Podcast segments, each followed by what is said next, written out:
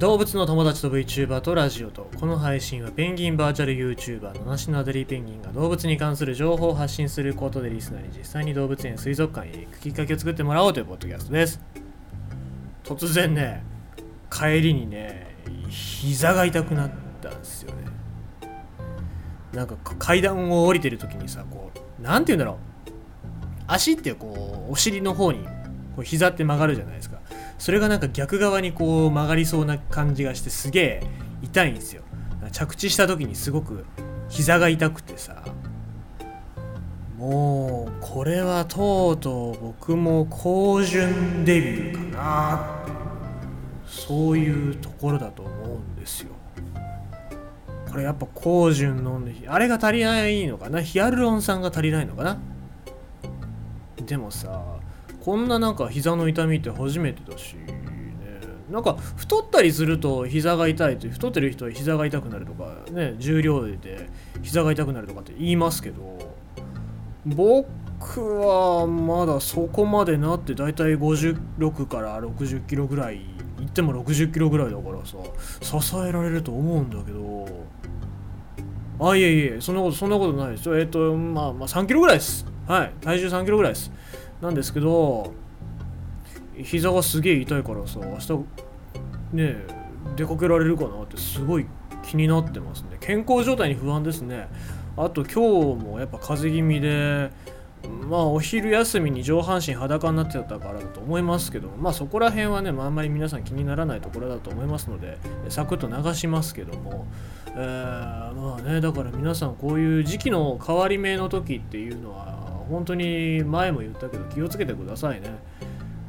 僕大体こういう時期の変わり目の時っていうのは風邪ひきそうになるんですけどただねこれ年取って免疫力がなくなってくると多分こういう時期のタイミングで死ぬんだろうなって最近思ってます。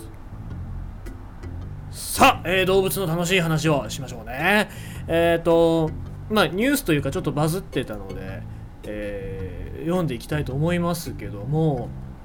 ピューマに追いかけられる人。あのちょっとツイッター、まあ、多分これ他のテレビとかでも取り上げられてると思うんですけども、まえー、ハイキングに出かけた人がピューマに出会ってまあこれ多分アメリカかどっかだろうね。でピューマに出会ってこう追いかけられる追いかけられるというかこう威嚇をされながらも本人はこう後ろに後ずさりしながらまあえー、ピューマがどっか行くのをこう狙ってるというか、まあ、見てるっていうそういうあれなんですけども、まあ、これでコメントとかが「ピューマ野生の動物は怖いね」とかねあのやっぱり大型の猫科っていうのに人間は勝てないんだねとかっていうあ米が出来上がりましたね。っていうなんかコメントばっかりあるんですけどもこれ投稿した人がおっしゃってたのかなこれ多分投稿した人も言ってるんですけど、えー、まあ、これ今すごいバズってるので、まあ、そういうことばっかりが注目されますけどもまず一番の間違いとして、まあ、動画の最初の方に子猫、まあ、そのピューマの子供を見つけたから近づこうとしたんだろうね。写真を撮りたかったのか。うんなんか触りたかったのかどうなのか分かんないしあの助けたかったのかどうか知らないんだけども近づいちゃったんでね。で近づいちゃったことによって親が危ないと思って威嚇して、まあ、しかもその多分おそらく単体だったらばそんな近づいてきたりとかしないと思うんですけども子供を守るために野生動物っていうのはものすごい警戒してますし多分これピューマだけじゃないよね。他の動物。